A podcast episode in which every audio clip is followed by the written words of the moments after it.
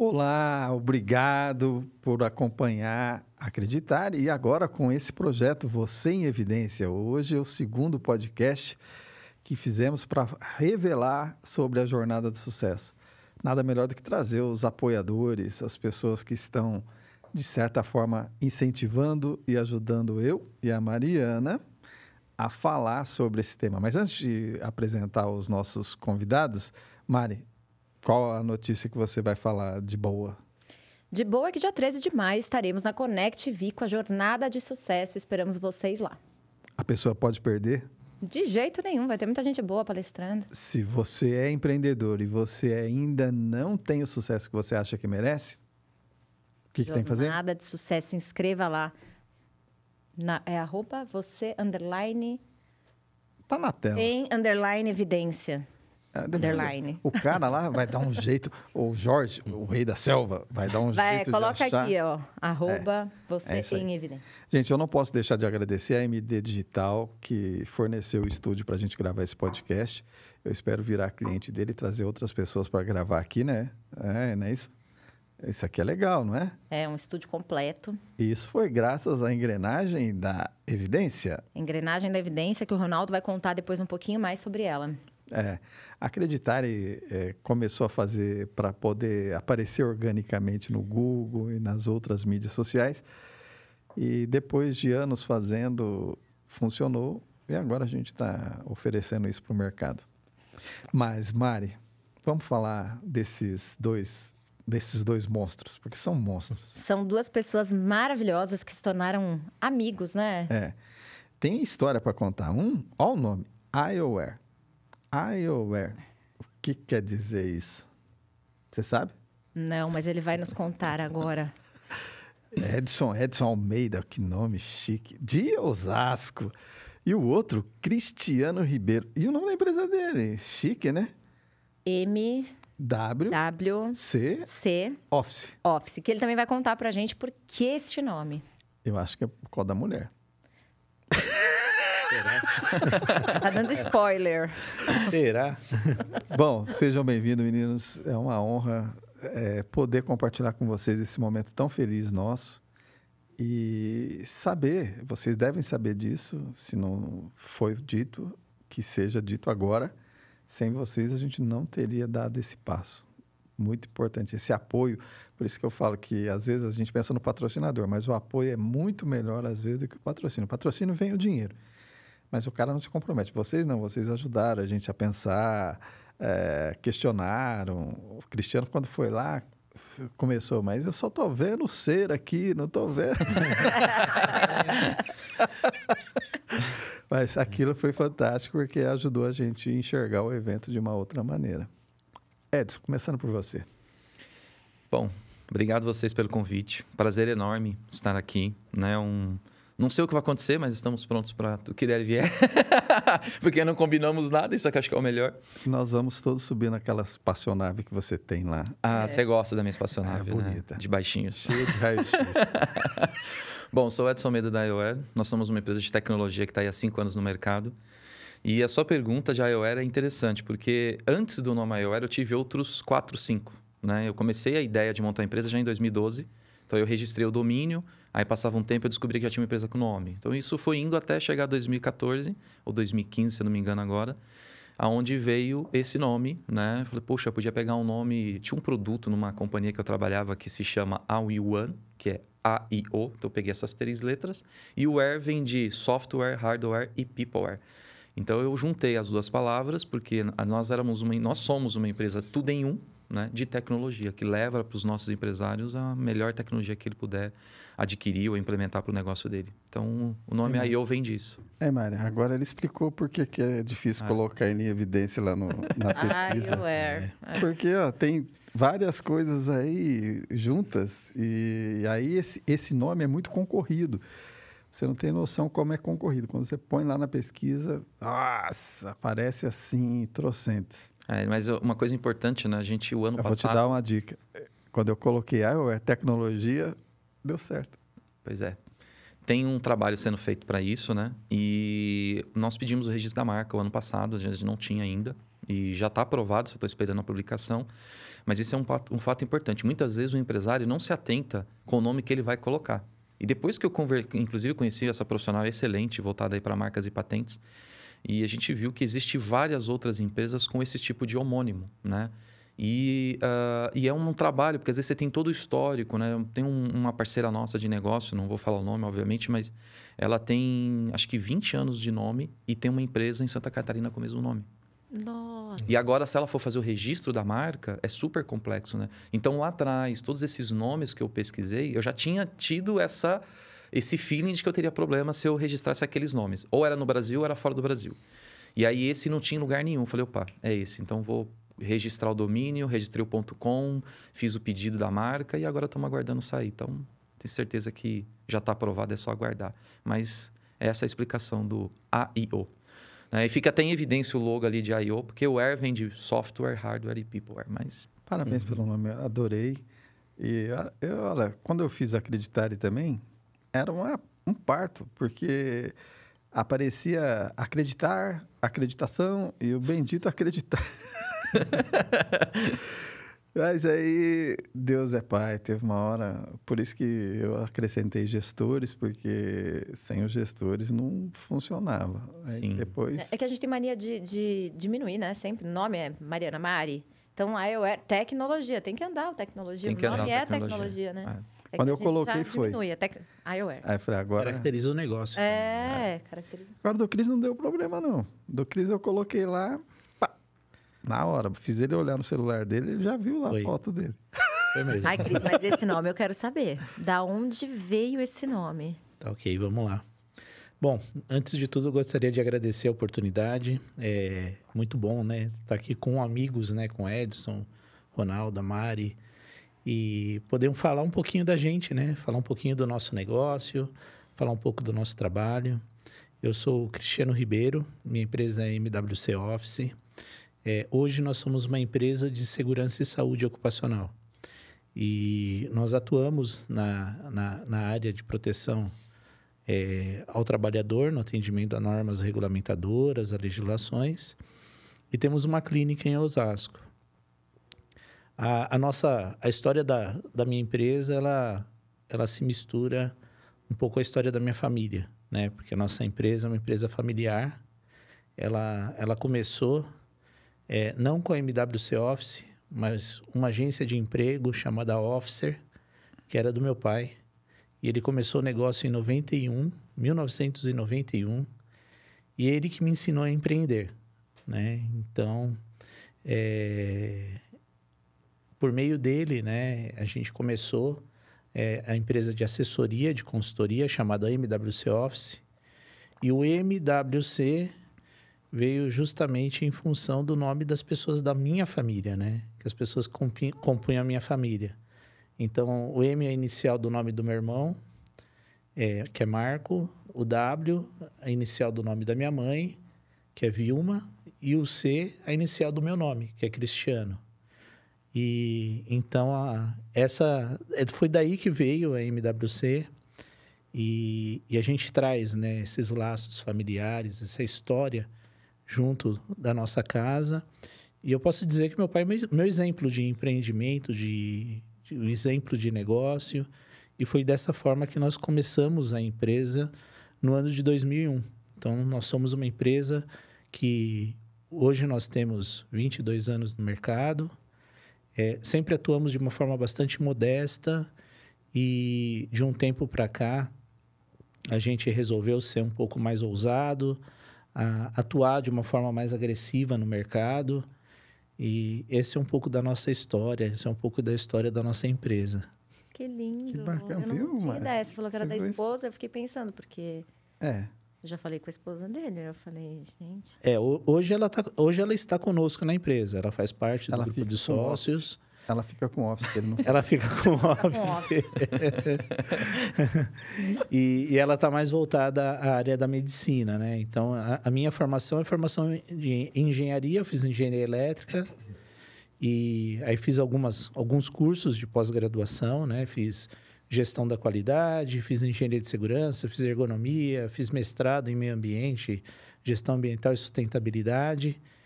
E, e então, hoje é então professor, né? Dou aula também. Dou aula em algumas universidades em cursos de pós-graduação. Que legal. Então, estou no curso de pós de Engenharia de Segurança do Trabalho e, às vezes, acaba entrando aí em alguns cursos de Engenharia de Manutenção e, e outros cursos na área de Engenharia e Arquitetura. Que legal. Bacana. O Edson, me conta um pouquinho da sua história lá atrás, assim, quando você começou... Porque você já trabalhou em empresas grandes, porque eu já sondei e vi que você já deu suor aí. Sim, tive um... Acho que o... é, engra... é engraçado como a história prepara a gente para o futuro, né? A minha primeira iniciação ao trabalho, eu vendia sorvete. bacana, bacana. Eu vendia sorvete no, no, no, terminal de ônibus do centro de Carapicuíba. Devia ter de 11 para 12 anos. E meu pai falava assim que, Edson, é, nada vai vir para você de mão beijada. Se você quiser mudar as coisas, você precisa correr atrás e construir. Então, ele sempre dava a direção de que a gente precisava é, fazer alguma coisa por nós. E é, ele fez o primeiro investimento, né? Me ajudou na compra da caixa, depois nos sorvetes, e aí eu fui fazer a minha venda. Fiquei até os 13 anos, aí depois... E aí você aprendeu também que tinha que deixar uma comissão com ele? Não, tive que pagar, óbvio, tive que pagá-lo, tudo no, na, nas regrinhas ali. Na primeira semana ele já falou, e aí já tirou o, dinheiro da semana, e era um produto que era rentável, né? Você vender sorvete no calor é, é prático, o mais difícil era você vender fora da da época né, de, de, de, verão. Eu sou um apaixonado desde sempre por sorvete. Para mim, não importa se seja verão, frio, eu tomo em qualquer época. Mas não é o que o, no cotidiano as pessoas fazem. Então, aquilo é, trouxe muito desafio, porque você tá ali com uma caixa pesada, andando na rua. Tem um cara na internet aí que tem uma história muito parecida né, de superação, que é o Rick Chester, um cara que vendia água na praia, na rua, né, na, na, no litoral lá de, do Rio de Janeiro. Então, quando você olha para trás, isso tudo vai construindo você, vai moldando você para o futuro. Então, melhorou a minha fala, eu era uma pessoa tímida, é, fez eu entender melhor como funcionam as pessoas, né? Que é um processo de troca. Você tem um produto a oferecer, a pessoa está com vontade, então você vai e vende para aquela pessoa. Então, tudo isso é um processo. E aí, depois disso, é, fiz Senai, né? É, também uma história maluca, mas é, fiz Senai de uma área que não tinha nada a ver. Fui ser caldeireiro, uma área de metalúrgica. Fiquei dois anos estudando lá, depois saí para a área e atuei durante mais três. Trabalhei em algumas grandes empresas de indústria da época. E um dia eu conheci a informática, cara. Ganhei meu primeiro computador, eu fiquei olhando aquela caixa, como é que tudo aquilo funcionava. Isso aí devia ser 97, mais ou menos, 98. Fiquei apaixonado por aquilo. Falei, nossa, isso aqui eu preciso aprender a mexer. Então eu resolvi desmontar. E óbvio, né? Quando toda a primeira desmontagem não deu certo de primeira. Sabia montar. Desmontei, mas não monto mais. Não sabia montar e sempre tive experiência de montar as coisas, mas não aquilo, né? Era um, um produto completamente diferente. Então, nasceu ali a paixão por aquele computador. É, demorou um tempo, mas obviamente eu consegui é, montar ele. Não existia internet que tem hoje, então você que está em casa aí com toda essa velocidade, naquela época a gente fazia consulta num site chamado Hasta La Vista, a 96 kbps por segundo, então era impossível você estudar naquela época pela internet. E aí fiz um, me matriculei numa escola, fazer um cursinho de informática, comecei a entender como as coisas funcionavam. E aí foi uma paixão que foi é, maluca, porque eu trabalhava numa grande indústria e eu pedi para ser mandado embora e falei, cara, eu quero fazer isso aqui. Né? Com uma mão na frente e outra atrás. Fui mandado embora, se eu não me engano, em julho. Entrei na faculdade em agosto. Em setembro, eu consegui meu primeiro estágio na área. Meu, e lá vai-se 20 e poucos anos aí já de, na área de tecnologia, né? Então, é, foi uma paixão assim que chegou arrebatendo e ficou até hoje, né? Eu tenho, eu tenho não a primeira máquina, mas a segunda máquina, o segundo computador eu tenho guardado até hoje. Um dia quero fazer um museu e colocar lá como histórico, porque né, aquilo ali foi o que deu o start para começar a investir em tecnologia, entender como a tecnologia funcionava, né? Nem imaginávamos que ia chegar tudo que chegou hoje, né? Isso aí é como será os primórdios. começou a Mari, hein, Mari? Como é que começou? Eu? É. Bom, eu sempre gostei de festa. É, eu vim de uma família festeira. E, e aí eu, com 11, 12 anos, comecei a fazer minhas primeiras feiras. É, fiz a, uma feira infantil para TV Cultura. E aí achei o máximo, né? Falei, gente, que delícia. Você fica vendo milhões de pessoas entregando brinde, falando com um monte de gente. Achei super legal. Aí eu fui trabalhar em buffet infantil. Já fiz tudo, gente. Já, já fui garçonete em buffet infantil. Já trabalhei como maquiadora em buffet infantil. Mas eu tinha vontade de ser psicóloga. Acha? Eu, psicóloga. e aí eu. Psicólogo tem um pouco de loucura, né? Sempre. É, eu sou um pouco louca, né? eu sou um pouco bastante. Mas, enfim, aí eu, eu comecei a, a gostar do, do, universo de feira, que foi a primeira paixão, assim, foi feira. Aí eu fiz é, feira do automóvel, Bienal, fui fazendo tudo que aparecia como re, recepcionista. E meu pai, fofo, começou a recortar, né? Como chegou perto da, de escolher o que, que eu vou ser quando eu né, sair da escola. E aí eu falava, ah, acho que eu vou tentar psicologia. Meu pai me levou na USP para assistir uma aula. Eu fiquei com uma cara assim. O que, que ela tá falando? Foi ótimo. Valeu a experiência. Valeu né? a experiência. E aí depois ele veio e falou: Filha, você não acredita. Não tinha faculdade de turismo, né? É, de, de eventos na época. Então ele veio com a faculdade de turismo da Imimorumbi e falou: Mari, dentro da faculdade de turismo tem uma modalidade chamada gestão de eventos. E eu falei: Ah, vou lá ver. Fui assistir uma aula com ele. E aí me apaixonei. Falei: Pai, é aqui que eu quero estudar prestei vestibular, entrei na faculdade, aí de lá, depois nunca mais parei de trabalhar em eventos. Entrei no departamento de eventos da faculdade logo uhum. no primeiro ano, hum. como você, assim, já comecei Colocando a estagiar. É, trabalhei lá, fiz grandes amigos é, por mais ou menos uns dois anos e abri a Miralu em 2003, ainda na faculdade. Comecei a, a fazer casamento, festa de debutante, jantares, e aí foi indo até 2006, quando eu peguei meu primeiro congresso médico para a Sociedade Brasileira de Dermato. E a gente fez eventos para 5 mil médicos. E aí a história da empresa mudou, né? Foi para foi o corporativo. E tô aqui até agora.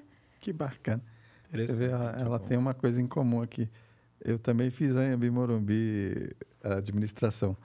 Mas o, antes eu tinha feito um ano de jornalismo lá na FMU. Mas não, Aí você fez e parou? Parei. Não, vi que o jornalismo não dava. Mas o mais interessante foi quando eu fui para Ambi Morumbi. É, eu pensei em fazer, é, porque lá tinha desenho, tinha um monte de coisas assim. Como eu tinha feito desenho técnico mecânico, falei, vou aprofundar no desenho. E aí não falei, não, quer saber de uma coisa? Vou fazer administração. No Senai eu fiz muito desenho, cara. Muito desenho é. técnico. É uma Mas das. Eu sou péssimo em desenho.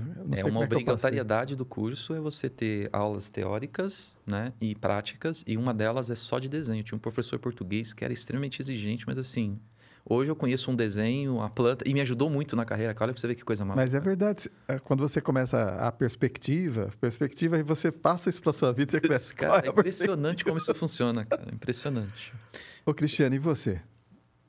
Bom, é Falando em desenho, né? Só para eu também para fechar o assunto, né? Eu também eu, eu, eu, fiz curso técnico, né? Eu fiz curso técnico, fiz técnico em eletrônica é, em Osasco, né? Então nasci, cresci, vivi, moro em Osasco, a empresa é em Osasco, né? Então toda a minha história de vida é em Osasco, né? E eu comecei, fiz fito, né? Fiz curso técnico em eletrônica e lá a gente tinha também os desenhos técnicos e na época era na prancheta, né? Sim. Então, esse é o detalhe. Né? Prancheta, nanquim, Inclinada, aquelas é. inclinadas. É. Exatamente, aquelas, aquelas canetas, né? Com, com tinta. Hoje a minha filha, ela está fazendo curso de design e eu vejo ela com computador, né? Então faz tudo no AutoCAD. é, então a gente vê, né? O, mas a, é mais difícil, tecnologia. Mas é mais difícil. É, não sei se é mais difícil. É mais difícil. Ah, é mais difícil. É. Mexer em programa? É, tem, são mais linhas de comando, né? Então, é. Mas é, é, óbvio, se você treinar desde o início, você está apto a aprender aquilo. É, e aí, o exemplo que eu trouxe para a carreira disso foi que durante uma das, minhas, das empresas que eu trabalhei, eu desenvolvi o um mercado de, de equipamentos de alta performance para o mundo de CAD. Então, quando eu ia falar com os engenheiros, cara, eu sabia a dor dele, eu sabia qual era o problema. E aí a gente tinha que transferir o cara da prancheta para a tecnologia. É. E, e, esse eu acho um ponto, isso que o Edson está falando, acho que é um ponto muito legal, né? Tanto no negócio dele, como no meu negócio, né? De segurança do trabalho. Porque ele exige da nossa, da, da nossa atuação técnica, da nossa aplicação do nosso conhecimento, é, o entendimento do processo, o entendimento da atividade, o entendimento daquilo que o cliente ou que a empresa está realizando, né?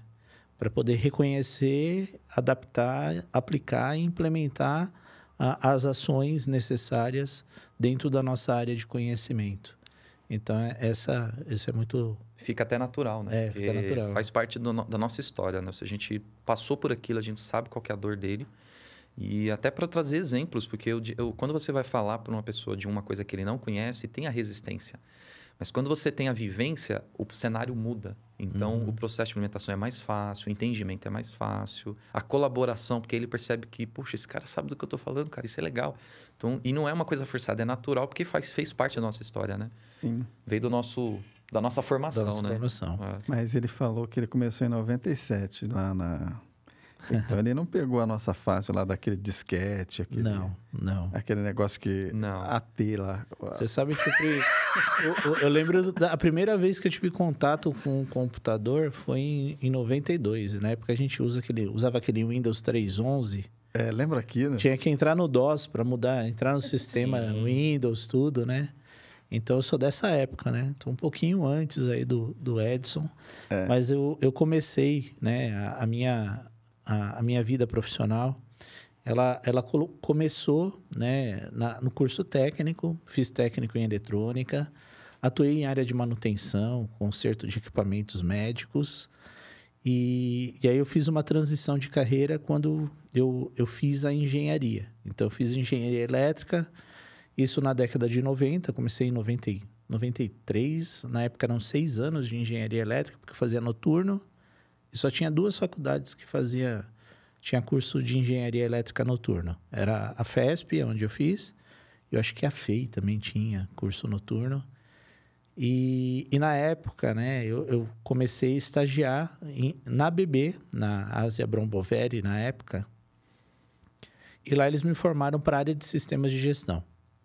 Então, comecei a atuar com a, com a ISO 9001, com a versão, versão 94 da norma. Acho que A foi. primeira. Hoje já está em qual? Então, e, oi, hoje já está na versão 2015, né? A primeira foi 87. é, A depois- primeira foi 87, é, depois exatamente. veio a 94. Então, e a, e a 94, a gente teve um, um, avan- um, um boom no Brasil na década de 90, justamente por causa da abertura de mercado. Então, a gente teve, a, o, o- quando o Collor fez a abertura do mercado, então a- as empresas no Brasil, para competir em qualidade com as empresas de fora, buscaram na certificação né, um- uma forma de falar, olha, meu Se produto... né? É meu, meu, meu processo, exatamente, trazer esse diferencial. Né? Então, foi uma época que, que o Brasil teve muita certificação 9001, né? É.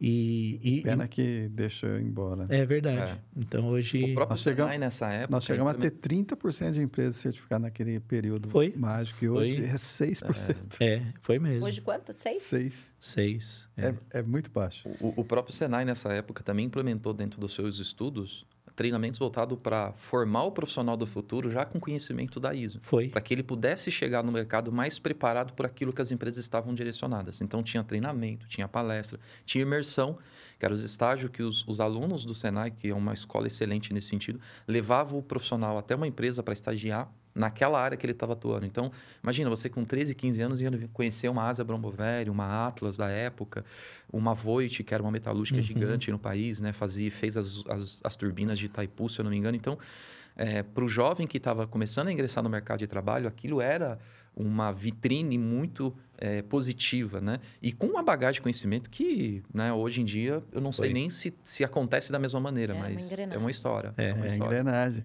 Era uma engrenagem. né? É, só para você ter ideia, Mari, naquela época, é, eu era inspetor de qualidade da Cairu, que fazia a engrenagens para as bicicletas Caloi e Monarch.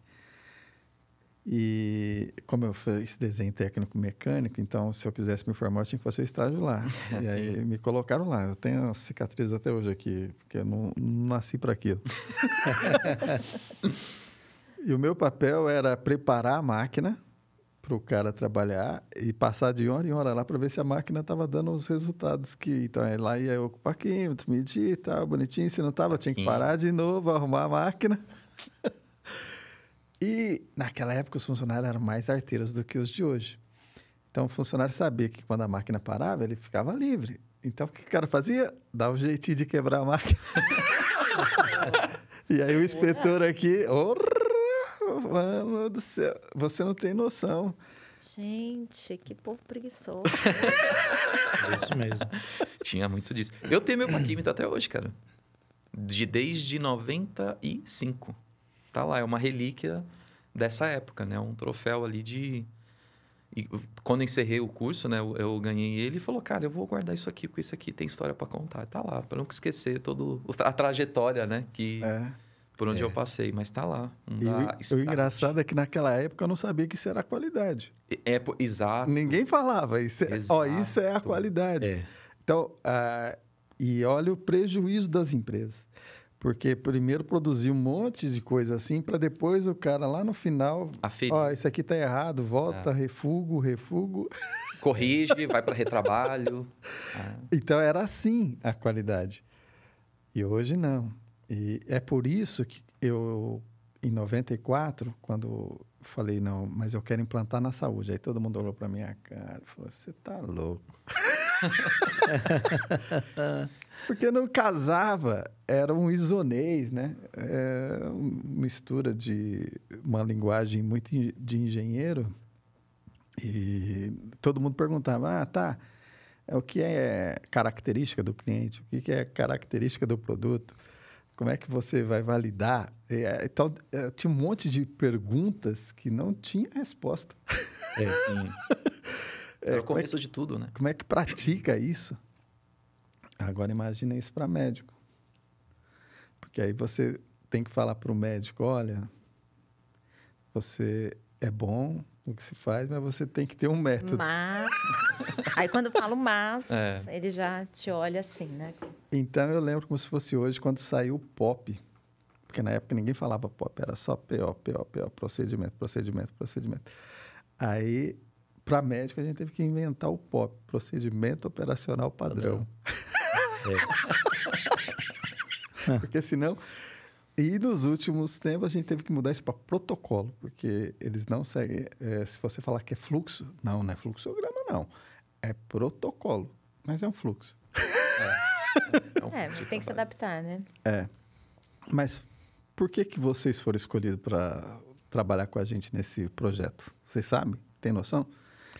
Nem convite a gente mandou, né? Eu, eu acredito porque nós temos muito em comum, né? Nós temos uma, uma história de negócios, nós temos uma empresa e eu vejo que é, quando você me mostrou o projeto do Você em Evidência, eu vi que esse projeto ele, ele, ele mostra um pouco da nossa trajetória empreendedora ele mostra um pouco de nós mesmos na, na nossa vida empreendedora. E, e, isso, isso mostra que existe muito, muitos aspectos comuns na, na, nossa vida, né? no nosso dia a dia. E, e esses aspectos comuns estão relacionados aos valores, né? a, a, aquilo que a gente acredita para o nosso próprio negócio, a, a transparência que a gente aplica, né? Então, é, existem aspectos né, que, dentro do projeto, que, que diz respeito à nossa vida empreendedora e à nossa trajetória empreendedora. E, e, e, esses pontos são pontos comuns, né? Então, o, Ed, o, o, Edson traz um pouco da história dele, né? E, e a gente vê que é uma história de, de, de, luta, né? Uma história de crescimento, né? E, tudo aquilo que ele viveu no passado contribui é, contribui é, para pelo que ele, ele é hoje, né? Sim. E é a mesma coisa que acontece na minha vida, né? No meu negócio, nas minhas coisas, né? Então, como eu falei, eu tenho uma história dentro do meu negócio, né? Que, que veio, né? Através do exemplo de, da família, né? E, e que eu trago também, né? Para o meu negócio e, e são valores que eu também aplico para minha vida. Então, são propósitos. Então, eu tenho alguns propósitos que eu aplico relacionados a esses valores. Eu estabeleço metas, estabeleço objetivos e as minhas ações, elas estão direcionadas a esses propósitos, a essas metas e, e objetivo. Então, eu entendo que existe um alinhamento, né? E um alinhamento não só desse grupo que se conhece já há algum tempo, que já é amigo, mas é, a, o pensamento que a gente tem em compartilhar, em levar é, isso que a gente já viveu, é, isso que a gente já passou, para outras pessoas que a gente acredita que tenha os mesmos valores e que podem se beneficiar daquilo que a gente passou. É, porque não é fácil, né? Então, a nossa vida empreendedora, nossa vida dentro do nosso negócio é uma vida de luta. Então, às vezes o pessoal fala, ah, hoje, hoje tá assim, hoje tá assado, hoje tá bom, né? Não, não tá bom, porque a gente continua lutando, né? Sim. A gente continua é, é, a cada dia, né, enfrentando desafios. E a nossa vida é uma vida de desafios. Então, por que não compartilhar né, aquilo que a gente passou, aquilo que a gente viveu, aquilo que a gente aprendeu, e para que outras pessoas também possam crescer e possam aprender com aquilo que a gente viveu. É, porque a gente se reconhece no outro, né? Quando Exatamente. A gente escuta, é. a gente tem afinidade, a gente tem. A gente vê que a gente não está sozinho, que isso dá uma força, né? Isso dá uma. Meu, eu consigo, vamos. E a solidão empreendedora, eu acho que é, é, é, é, um, é um ponto assim muito crítico. É o maior né? desafio. Então, por que não né, compartilhar ao invés de competir? Exato. E tem muita coisa que a gente Exato. vai falar no dia 13 que você vai ficar, às vezes, dois, três anos na faculdade e não vai aprender. Não, não. Porque é, nós sofremos. Uma coisa é a teoria. Eu aprendi muita coisa na administração, muita coisa na pós, no MBA, mas na prática, é, nem tudo que você aprende vai ser utilizado. É, essa é uma questão no curso profissionalizante, né? A gente, a gente aprende a, a trabalhar para alguém, a, a, trabalhar para um patrão. E não, não aprende a ser patrão, né? É. Não aprende a empreender de verdade. Uhum. E então essa é a condição que existe no processo de educação é, de muitas de muitas escolas, de muitas universidades, de muitos cursos profissionalizantes. Então, o aprender a, a, a, a empreender é difícil. É. E, e, pegando um gancho do que você falou sobre o histórico, né? É, o meu caso é um pouco diferente, porque eu fiquei muito tempo no mercado corporativo e é, em um determinado momento eu tinha essa ideia de montar empresa, não com você que já tinha essa vivência familiar, mas eu esperava o momento certo. E esse momento certo parecia que nunca chegava. Cara, sabe que um dia isso aqui vai chegar? E um dia, conversando com a minha irmã, a gente estava, acho que num almoço de família, e ela virou e falou assim para mim, Edson, é, você está aí tentando se recolocar no mercado, mas, poxa, você toda vez que você vai fazer um atendimento de alguma coisa voltado para TI, as pessoas gostam tanto do que você faz. Por que você está demorando tanto para fazer isso? Aí, tipo assim, sabe aquele puxão de orelha? Eu falei, cara, é verdade, né? Acho que preciso movimentar esse negócio e vamos ver o que vai acontecer. Então, o nome já existia, estava lá parado. Comecei a fazer um, alguns trabalhos, as coisas surgiram assim. Parece que quando você se movimenta, as coisas vão acontecendo, vai aparecendo para você oportunidade de qualquer lugar. Então isso, isso é fantástico. Mas faltavam as competências, porque que nem você falou, o, o Senai me preparou e a escola me preparou para ser dentro de uma empresa, um profissional. Faltava a qualificação para você ser empreendedor. E existe uma série de competências que a gente precisa desenvolver.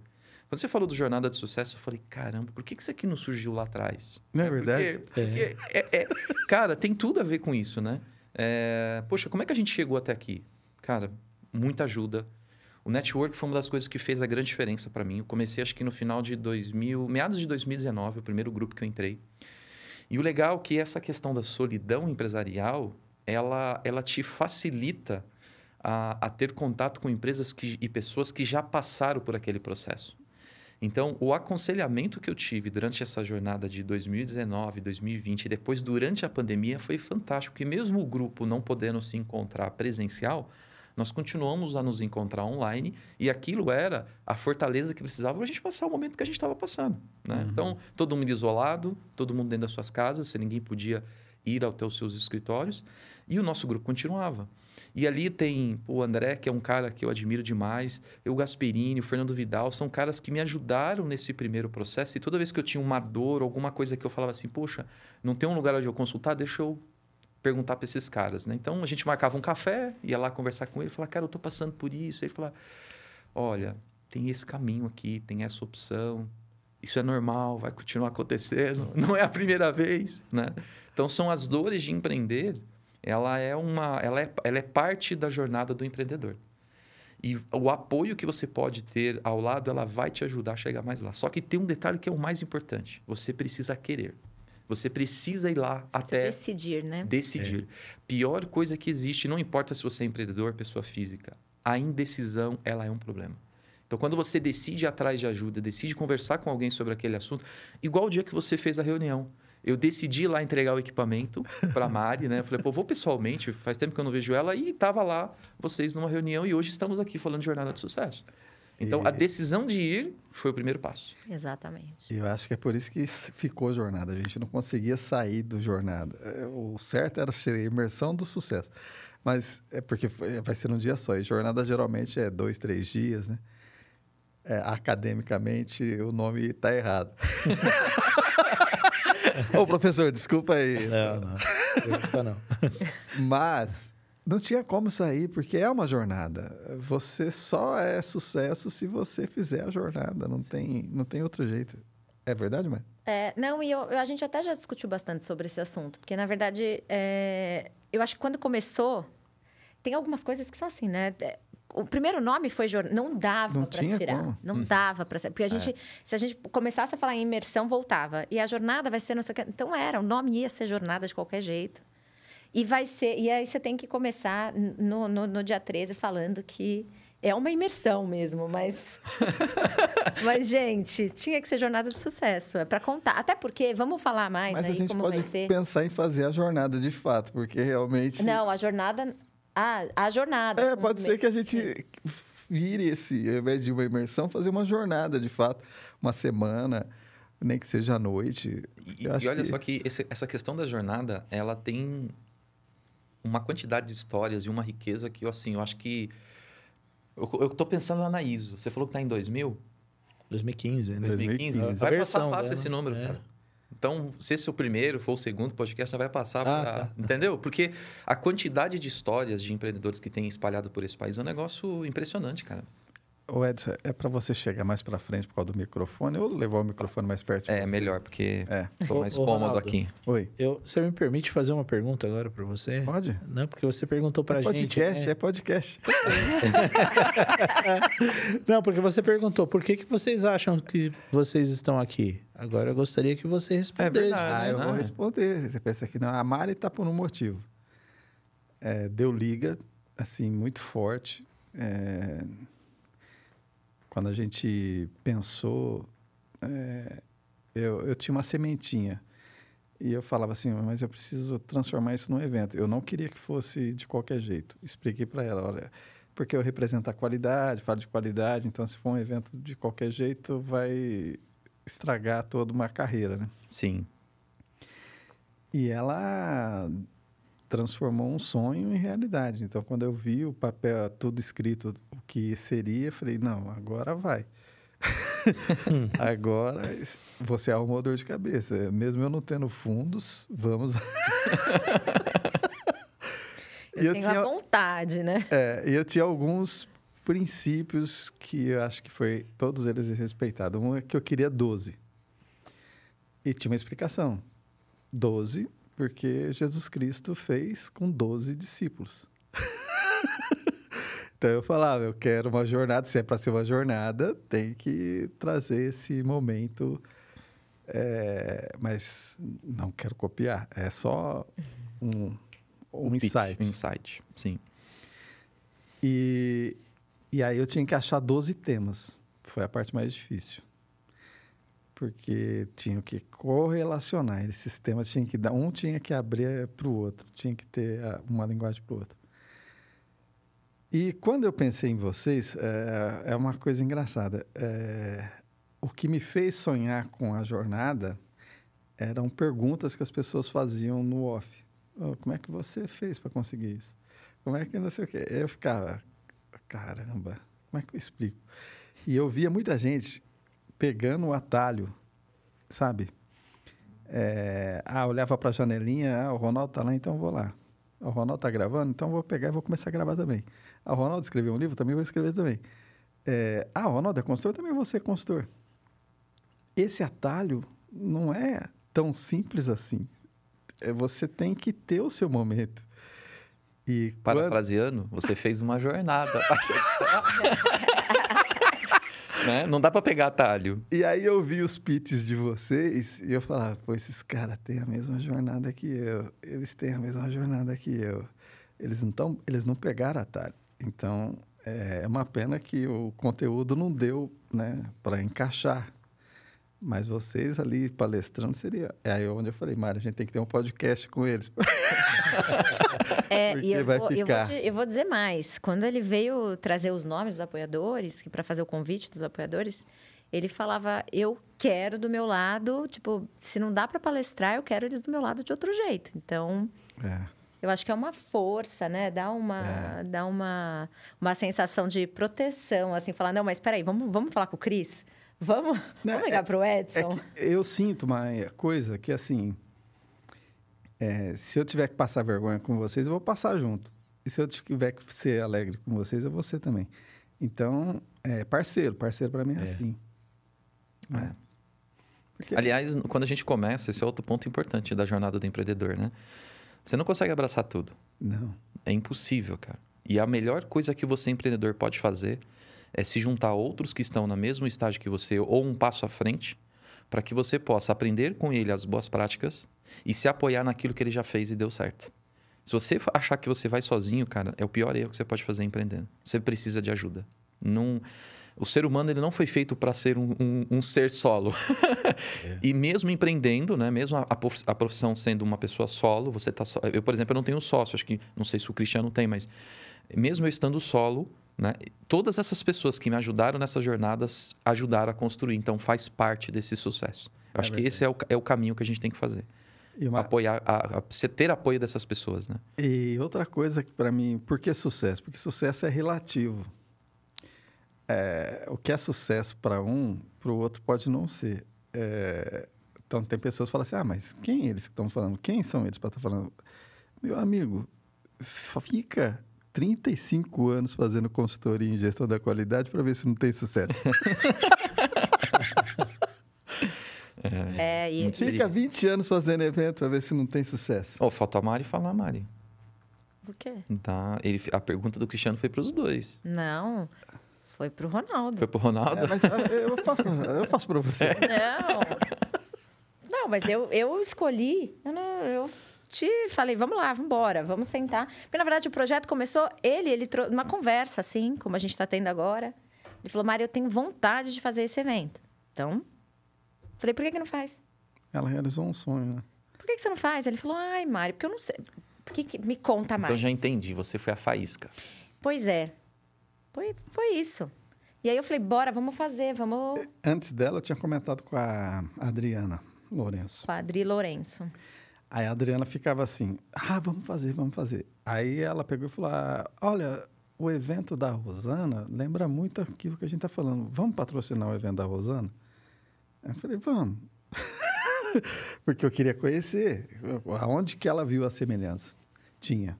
Tinha nos 12 tinha eh, na maneira que foi conduzida. Aliás, Rosana, parabéns pelo seu evento, foi muito bacana. É, mas. É, Você validou. É.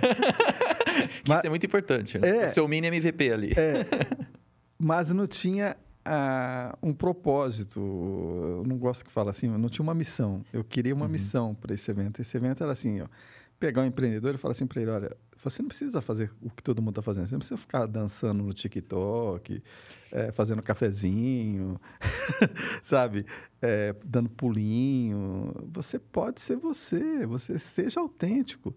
Porque uh, não é porque todo mundo faz que o sucesso é esse. É, até porque, né? Às vezes não cabe, né? Imagina eu, Mariana, fazendo uma dancinha no... Não dá. Gente, é. não, é, não tem nada a ver comigo. Eu não consigo nem falar direito no pitch. Imagina eu dançando lá para todo mundo. milhões de pessoas. Cris, imagina se todo mundo só tivesse roupa para mago. Nós, tava, é, nós dois estávamos ferrados. Não, é. não, é que às vezes certo, entendeu? Então, assim, eu acho que tem que ter a ver com a pessoa. Eu não Sim. adianta eu, Mariana, ir lá e falar, ai, tá todo mundo, entendeu? Fazendo a tem gente que gosta. Aliás, eu queria até falar, Ellen, você tá demais no, no, no Instagram, não tá? É, Sim, demais. Nosso grupo, ela tá demais. Ela põe lá a Barbie. Eu acho o máximo, mas não tem nada a ver comigo. É. Então, não, não ia caber. Então, acho que a ideia central da jornada de sucesso é falar um pouquinho de, de, de de vários assuntos que são importantes para o nosso dia a dia, mas que você, empreendedor, tem que colocar na sua vida do, da sua maneira, entendeu? Porque é ouvir o que deu certo, pega isso daqui, uma esponjinha mesmo. E aí, no meu dia a dia, eu vou colocar o que cabe para mim. E, e, esse é um ponto que eu acho importante, né? Então, quando o Ronaldo ele veio conversar comigo, então ele me chamou lá no escritório dele e falou: Cris, vem cá que eu vou mostrar para você o, o nossa, a nossa jornada, né? É. E ah, aí, quando eu, eu, eu já. Eu sou. Minha formação de engenharia, né? Pensamento de zero e um, bem lógico, bem, bem exato, né? Então, a primeira coisa que você pensa, assim, vamos ver aonde vai chegar esse negócio, né? E, e, quando o Ronaldo começou a explicar, começou a mostrar, começou a mo mostrar a, a, programação, a estrutura, para mim é uma jornada mesmo, viu, Ronaldo? É, para mim é uma jornada. É que foi num dia só. É, mas, mas assim, é, o, o, aquilo que você me apresentou, eu falei, não, tem liga, tem, tem começo, tem meio, tem fim, tem propósito, né? tem, tem um, um planejamento por trás de tudo isso. É, os assuntos são pensados é, em, em, em, algo é, atual e não em modinha. Exato. Né? Em, em necessidades realmente do empreendedor é, pessoas com conhecimento específico daquilo que vão falar. Então eu falei, não, agora eu acredito, eu estou do seu lado, né? Estou junto, né? Eu apoio realmente, porque para a gente apoiar, a gente tem que acreditar, Sim. não é? Então o interesse não é comercial, não é financeiro, é, é aquilo que você falou, né? Passa, a gente passa vergonha junto, a gente chora junto, se alegra junto, não é, Ronaldo? É isso aí. Então, se eu acredito da mesma forma que você acredita, eu estou junto, estou do lado né? Vou dar apoio. Sim. Então, é, é isso, né? Então, eu entendo que tudo que foi preparado, tudo que foi planejado, foi planejado com muito carinho, foi, foi planejado é, não pensando em interesse comercial, e sim em necessidade, em, em, necessidade empreendedora, daquilo que nós empresários, nós pessoas que lutamos no nosso dia a dia, passamos por dificuldades e enfrentamos. Então, acho que esse é o propósito, essa, esse é o é. ponto importante. E o bacana nisso é, é que hoje eu olho para as mídias sociais de uma outra forma. É, eu olhava a mídia social e via todo mundo fazendo e falava, pô, eu não vou me achar nessa mídia social nunca. não tem espaço para mim. E hoje eu tenho o maior orgulho de falar que eu não precisei fazer nada daquilo, entendeu? E... e, veja, não é errado. É? Porque é, só não serve tipo, uhum. para mim, mas, é. mas tem muita serve gente que faz pessoa. e é muito legal. Eu mesma, eu fico vendo, eu olho, dou risada, eu curto. Não é isso. Só que eu, Mariana, não conseguiria fazer, Sim. por exemplo. Tem, tem uma, uma, uma coisa que eu queria comentar com você, Ronaldo, sobre a jornada, que tem a ver com essa trajetória do empreendedor. A pessoa que estiver lá e tiver a oportunidade de ouvir cada palestrante contando a sua experiência e as ferramentas que ele precisa para desenvolver o seu, a sua jornada de empreendedor. Pode até ser que ele não precise de todas, mas se ele falar, poxa vida, aquela pessoa naquele momento falou que eu precisava e aquilo vai transformar ela.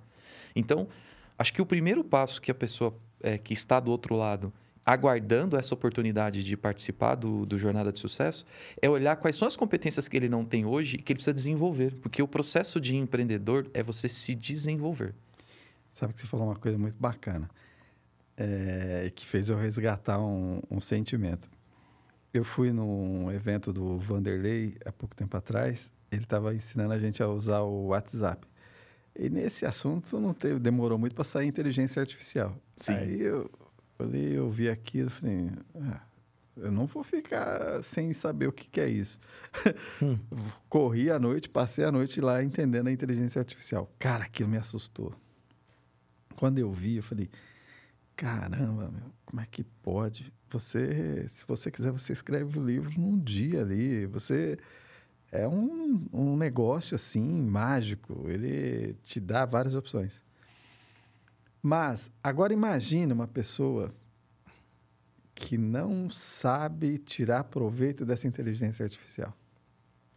Que não, porque se você perguntar para ele assim, ó, se você mandar ele falar para ele, escreve um chat para mim. Ah, escreve um artigo para mim. Ele vai escrever, ele vai começar. Eu sou o chat GPT e vai escrever um artigo para você. É, é. Porque ele, ele atendeu o seu comando. É, Sim. Agora, isso na mão de pessoas que sabem utilizar, sabem fazer a pergunta, quanto que vai melhorar a vida das pessoas? O quanto vai acelerar o empreendedor? Ai, eu acho assustador. Mas na minha área, por exemplo, a inteligência artificial já é uma ferramenta que o governo está usando para fiscalizar digitalmente as empresas.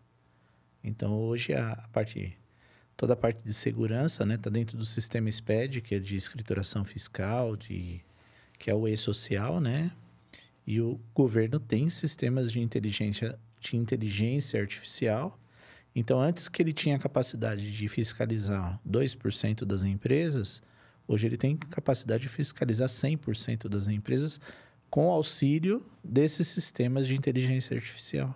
É, é é, ó, vou, vou falar para você há muito tempo. Eu queria escrever um livro sobre alta performance, mas eu queria revelar personagens é, que marcaram a minha vida. E eu não, não conseguia. Eu já tinha comprado vários livros de bibliografia e eu, eu olhava aquele livro até você ler, porque geralmente é tudo grande, né? Tudo grosso esses livros. E aí você lembrar depois o que você leu daquele livro para escrever. Aí eu comecei, conte a história do Ayrton Senna. O cara vai lá e brum. Gente, Conte a história do Lee Iacocca. Brum. Conte a história do Jack Welch. Brum. Aí- e aí você vai falando e ele vai contando a história do jeito que, que tá. E aí eu chequei para ver. Do Akio Morita, brum. do Ricardo Senna. brum. Meu, eu pus umas 30 pessoas para ele contar a história. Eu escolhi só de pessoas que já tinham morrido para não ter nenhum problema, né? Mandela. e ele foi contando as histórias, maravilhosa, uma mais bonita que a outra. Aí eu falei, agora faça uma correlação e me Mentira. defina para mim pelo menos 10 coisas comuns. E ele trouxe. É surreal. e aí, gente? Aí você Surreal. assina? Como é isso? Aí o resto é o livro que vai contar. O resto é eu que vou escrever. Mas pelo menos eu, eu tenho a base de estudo para fazer. Porque o que, que eles tinham em comum? Exatamente o que eu imaginava. Todos eles tinham qualidade, propósito, valores. Ó, trazendo, trazendo um exemplo da tecnologia que acontece comigo, tá? É, o, o Ronaldo, você vai ver isso em breve lá. Nós somos parceiro Microsoft desde 2018. Né? Nós implementamos algumas ferramentas dentro das empresas para melhorar e tirar servidores internos e levar para a nuvem. E recentemente eu estava mexendo no meu calendário e eu reparava que toda vez, em determinados slots da agenda, aparecia Focus Time. Período de foco. Eu falei, cara, mas eu não estou criando esse negócio aqui. Aí eu, deixa eu dar uma pesquisada aqui, né? Porque eh, hoje em dia tá assim, tá tão rápido a- a- o lançamento de novas funcionalidades que a gente às vezes não consegue acompanhar. Mas eu tenho lá um botãozinho que eu apertei para todo o produto do- da plataforma que eu trabalho, que todas as novidades ele pode implementar. Porque aí eu vou automaticamente ficando imerso naquela nova tecnologia. E aí ele tem lá um projeto chamado Viva, que ele mostra eh, a minha produtividade. Então eu recebo a cada 15 dias, se eu não me engano, um relatório como foi minha semana, os meus dias. Mas o mais incrível que isso, essa parte da agenda, ele observou que eu tinha períodos na minha agenda que estavam vazios e que eu usava em, em concentração. Então eu pegava, o, abria minha caixa de correio, começava a fazer as minhas atividades que estavam pendentes e ele entendeu que aquilo era um momento de foco. Eu estava focado em executar aquela atividade. Então o que, que ele fez? Usou essa mesma ideia e esse tempo que ele já tinha percebido que eu fazia e foi bloqueando a minha agenda para frente com os focus times que eu preciso. Eu não precisei fazer nada. gente, pra mim é. Surreal. É surreal. Foi por aí que surgiu aquela ideia do calendário que eu compartilhei no grupo. Falei, olha, em vez de todo mundo ficar me perguntando, olha, que dia que eu posso fazer uma reunião de negócio com você? Eu fui lá, peguei a, a- o, business, o Book App, que é uma ferramenta que tem no calendário, peguei a minha agenda, bloqueei os dias que eu não queria. Então, segunda-feira são as reuniões operacionais, sexta, visita aos clientes, e aí eu tenho terça, quarta e quinta. E aí, as reuniões que eu marco, ele automaticamente já seleciona os slots vazios e deixa o calendário disponível do outro lado. Então, eu não preciso... Secretária pra quê, né? Não, Incrível, Já cara. era, acabou. Incrível. Você não tem noção. Eu vou falar para você assim, eu hoje utilizo 10% da inteligência artificial. 10%. Mas o pouco que eu utilizo, eu utilizo muito bem utilizado. De que maneira? É, Porque eu levava um tempão fazendo pesquisa. Você sabe disso. Vai fazer uma matéria, qualquer coisinha que você vai escrever um artigo, você leva um tempão. É. Agora, ele te dá isso assim em segundos. E, e isso tem mudado, inclusive a Mari falou que eu, que eu tenho uma vida acadêmica também, né? É. Isso tem mudado o perfil da aula e o perfil do aluno dentro da sala de aula. É, porque não é mais interessante para nós, é, professores, né, a gente que está na área da educação, é, trazer conteúdo, porque o conteúdo está disponível, né? É mais desafiador, né, hoje em dia. É, hoje as metodologias, elas, elas precisam é, é, se basear em, em conteúdos mais ativos, que a gente chama. Então, é, é o desenvolvimento de ações e aplicação prática do conteúdo. Porque hoje o conteúdo ele está ele tá disponível na internet. Massivamente. Hoje o aluno está dentro da sala de aula com o chat GPT aberto, enquanto você está explicando uma matéria, ele está confrontando aquilo que você está Só para falando. você ter uma ideia, Lari, é, eu não sei se você sabe disso, a inteligência artificial liberada está com 10 anos de atraso. Então, por exemplo, o que está lá Tá retraído. está Tá retraído. retraído. Agora você imagina quando ela estiver ali, ó. É, a pare. Ó, e, e vou buscar um outro exemplo aqui do conteúdo que ele falou, tá? Em 2008 eu tive acesso a uma informação, acho que foi logo quando o Google estava vindo para o escritório para o Brasil, eles divulgaram que para cada um minuto de vídeo que você assiste no YouTube, 48 horas eram carregadas. Isso em 2008. Então, quando você falou em termos de conteúdo disponível, isso em 2008 já era isso. Eu não tenho o dado de hoje, mas eu acredito que com o crescimento da internet no Brasil, eu estava falando aqui de, de histórico, né? Ah, no meu primeiro estágio de, da área de TI, a gente dava suporte a um provedor de internet que era acesso discado. Era um provedor de Minas Gerais, o, o, o patrocinador era até o Almir Klink, que era um, um cara que já era viajado, então o slogan era venta a seu favor. Então você imagina que de 99 para cá, a quantidade de conteúdo que foi criado e disponibilizado na internet. Então esse aluno quando chega lá na sala, cara, ele, ele não tá ele não tá é, para aprender, ele tá te julgando. De primeiro momento, Tá mesmo? ele tá te julgando. Então ele tá validando aquilo que você tá falando. É o desafio do professor é trazer o quê? Conteúdo É, na verdade, Na prática. na- nós- É. na verdade, nós atuamos como mediador. com mediador. né? Então a gente, a gente leva o aluno ao conteúdo adequado, né? Ao conteúdo correto, ao conteúdo Os validado, objetivos que ele deseja. os objetivos que ele deseja para a profissão, para o negócio, para o trabalho, para aquilo que ele está aprendendo. Ah, Eu, Mari, uma coisa que me chamou a atenção foi uma das últimas coisas que eu fiz. E depois não tive tempo, né? Que a gente tá nessa loucura da jornada. Mas eu não vejo a hora de voltar nesse tema lá com ele. Sinto lhe dizer, a segunda jornada já está sendo. Programado? já, pior é que É, é. foi- mas foi muito engraçado. Pior não, né? Melhor. Eu fiz uma pergunta para ele. Eu mandei ele pesquisar o meu site, né? E aí pedi para ele fazer sugestões de conteúdo sobre o que estava escrito no site. Ele me deu uma lista. O robô? Me deu uma lista, olha, tem que falar disso, disso, disso, disso, disso. Olhei e falei, cara, eu vou, vou correr atrás desse assunto. Mas isso, sabe, quanto me custaria para um especialista me fazer o que ele fez? Quanto tempo eu levaria? E eu levei segundos. Então, acho muito bacana. Acho que o ser Eu acho que eu humano. preciso aprender a usar, né? É, Tudo no seu tempo, Mário. tudo no seu. É. É bom. É. Nem vamos falar, né, de mim, né, Não, Edson? não, não, eu, eu tô falando porque, igual você falou, você já está com o projeto aqui. Você ir olhar agora a inteligência artificial, eu falo porque a gente que está dentro da tecnologia, não dá para a gente abraçar essa demanda agora. É, não, e você sabe que eu e a tecnologia, a gente tem um... Um desafio. delay. É, né? A gente tem um delay. É. Oh, oh, oh, oh, agora vai. É, eu... Eu fico super orgulhosa quando eu consigo dividir a tela, né? Pra... É. Vai, deixa eu, compa- deixa eu compartilhar minha tela. Isso eu consigo, eu fico super feliz. Mas eu, eu acho que Isso é esses devagar. são assuntos, né? é, que a gente discute, que a gente fala, que a gente traz no nosso meio. E só com pessoas como vocês a gente Consegue. acaba, É. É. acaba desenvolvendo, né? Sim. Acaba aprendendo, conhecendo, né? Vendo o que existe de novo. E então a, a oportunidade que a gente tem de compartilhar É demais. é, Ô, Cristiano, uma coisa que me chamou a atenção é, e eu fazia errado. Eu fazia errado. Então, é, eu escrevia vários artigos e aí eu colocava as palavras-chave. que, que vinha? na- o que, que era palavra-chave para mim na minha cabeça? A palavra-chave é sobre aquilo que eu, do meu negócio.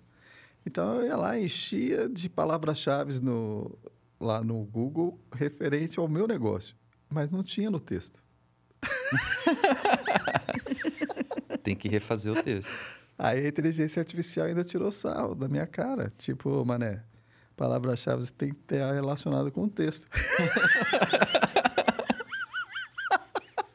Depois que eu descobri isso, Mais uma dor do empreendedor. Entender da tecnologia para usar ela a seu favor. É. Porque sozinho ele não vai conseguir, cara. Tem que ter apoio. Que olha apoio. que detalhinho bobo. Você imaginaria que palavras-chave era isso? Não. Então, é, se o texto lá você está falando de flores, você tem que ter palavras-chave flores. A qualidade e as flores não vai resolver. É. A não ser que você coloca para uma flor ter qualidade, aí pode ser. Então, ali eu acho que foi legal, porque isso a gente não tem. Então, hoje você tem. é, é, a outra pergunta que eu fiz, que foi, foi quando eu fiquei decepcionado com a inteligência artificial. Foi o primeiro dia, né? Eu falei assim. é, me, me fala uma consultoria que pode ser concorrente da Acreditar Gestores. O que, que você acha que ele respondeu, Mário? Nem ideia. Nem ideia, tá? Eu, chat GPT. Falou mesmo? É? Ele e, falou. e falou por quê? As semelhanças que a gente tinha. Eu mesmo, muito prazer. Vai, vai falar com a inteligência artificial. É. Mas ali foi uma aula, porque é, o assunto que a gente, é, a gente, a- porque a máquina já está pronta para fazer, Sim. responder coisas para as pessoas.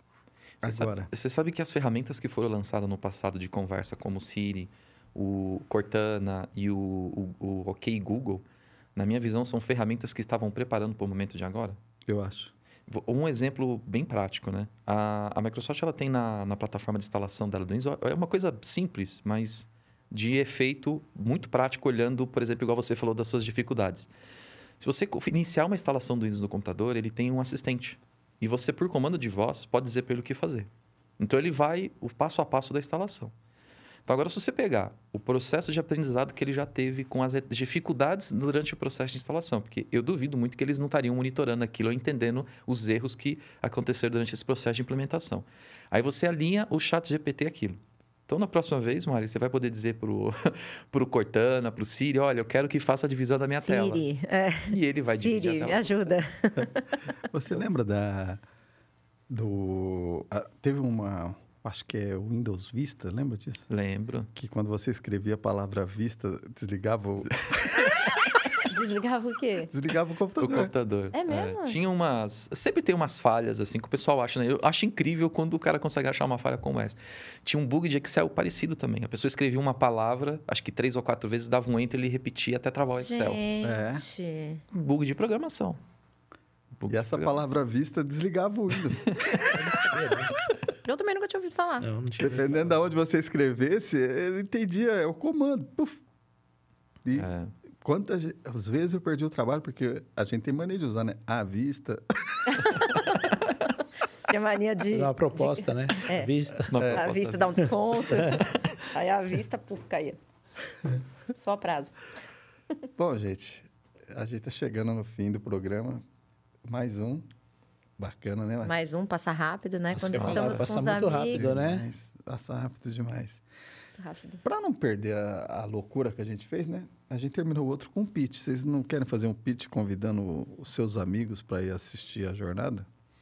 É uma excelente ideia. Como eu comecei o discurso, eu vou ceder a vez pro Cristiano. É a parte, a parte difícil você deixar pra mim, né? ah, cara, eu tô dividindo. Jornada do empreendedor, cara. Vamos lá, vamos lá. Bom, você é empreendedor, você que é, é um profissional e se identifica com, conosco e entende que tem habilidades, que tem é, conteúdo a desenvolver, vem com a gente na, no sábado, dia 13 de maio, na Jornada Empreendedora. Vai ser, serão momentos muito bons em que a gente vai trocar experiência e vai conhecer um pouco mais de nós mesmos e do nosso negócio. Ah, que lindo. Chique, né? É. E aí? Vai querer falar ou vai querer jogar? Não, eu vou começar dizendo para você que tá aí um, sozinho. dois, três. Não, você que tá aí sozinho.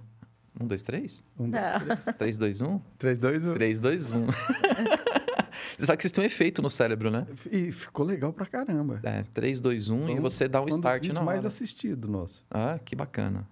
Então, 3, 2, 1, você empreendedor que está aí sozinho, saia dessa solidão, venha para o nosso grupo Jornada do Sucesso. Nós somos profissionais gabaritados, já temos experiência, estamos calejados no mercado e podemos ajudar você a seguir também a sua trajetória. Aí tem profissionais de todas as áreas que vai ajudar você com o pitch correto, com material, com apoio, com tecnologia. Vem com a gente. 13 de maio, 13 de Connect maio, V. Connect TV. Isso aí. E eu queria aproveitar só para agradecer, além da presença de vocês, né, os nossos patrocinadores. Ah, Oh, sim. e aquela história que nós íamos contar, não vai contar mais da. Então vamos contar antes. Vamos Ah, contar é a antes? história ou conta depois? Você que sabe, você que, é, você que manda. Conta, Conta, conta. conta. Como é que a gente se conheceu, Cristiano? Em- ó, A empresários. gente- a gente se conheceu num grupo de network. Que bacana. Quando foi isso? Você lembra? Faz pouco tempo, acho que pouco menos de um ano, né? Parece que a gente se conhece. Um pouco menos de um ano. Pouco menos de um ano. E aí eu fui te fazer uma visita. Foi. Conhecer o seu escritório, saber como vocês funcionavam. E vocês sabem que no, no dia que ele foi nos visitar, a- o Edson é- tem a história dele de vida em Osasco. E eu também tenho uma história de vida em Osasco. Então, locais comuns na nossa juventude, na nossa mocidade, é, que a gente percorreu, né? Sim. Lá, lá na região de Osasco.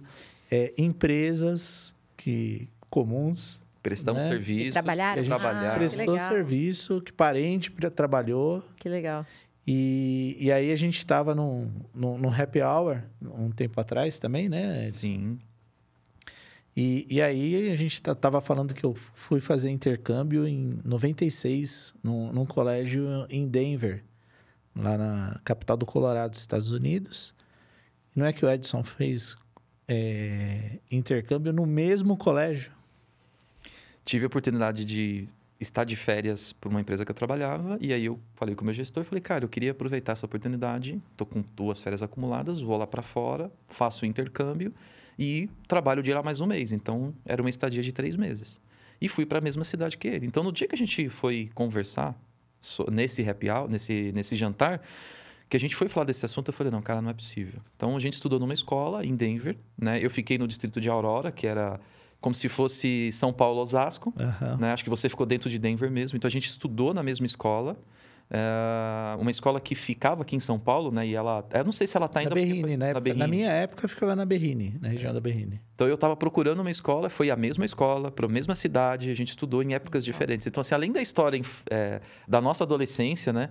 Com casas tradicionais e empresas tradicionais de Osasco, a gente também estudou é, na mesma escola, uma- obviamente em períodos é, diferentes. O meu foi mais, mais recente, foi em 2009, 2008, 2009, se eu não me engano.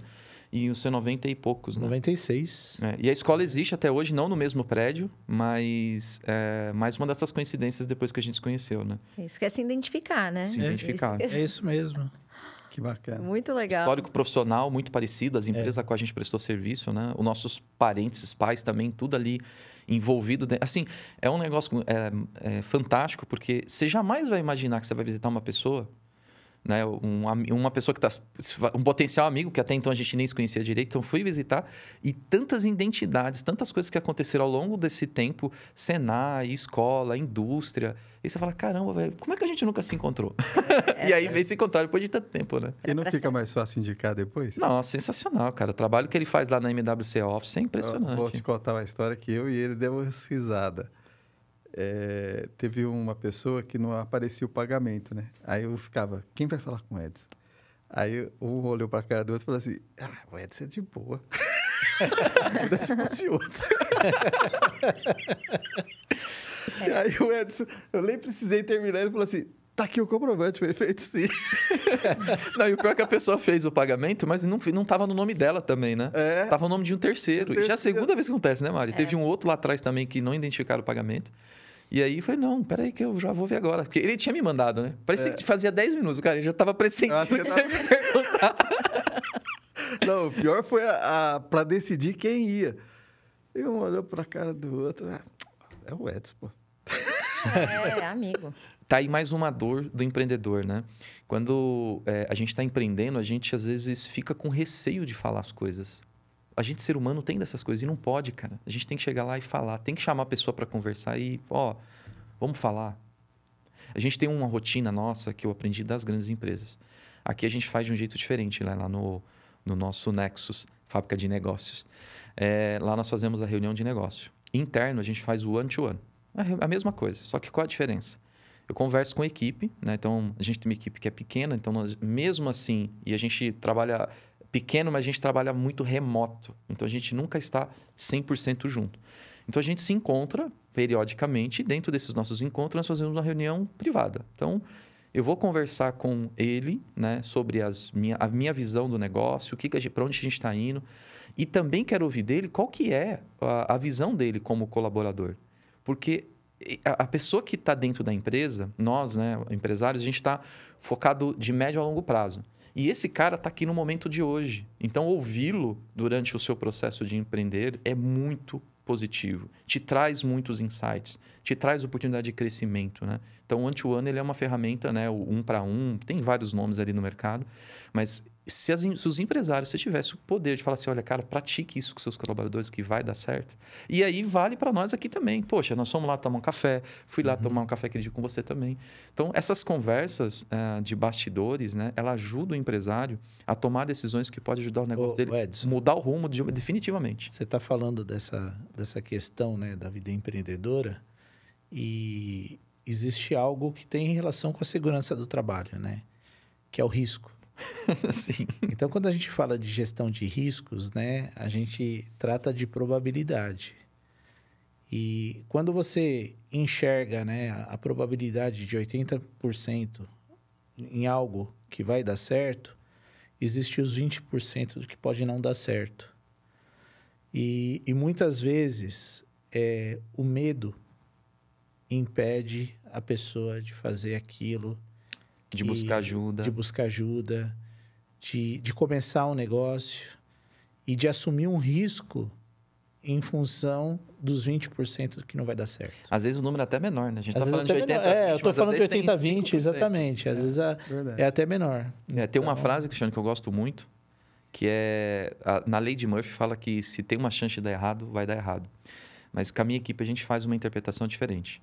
Se existe uma chance de dar errado, a gente jamais pode desconsiderar. Então a gente tem que pular um bullet naquilo e falar, cara, se isso aqui acontecer, a gente tem que ter um plano B para isso aqui. Então, você, você, se você mapear os riscos, aí vamos voltar nos riscos. né? Exatamente. Se você mapear os riscos, a chance de você acertar é maior.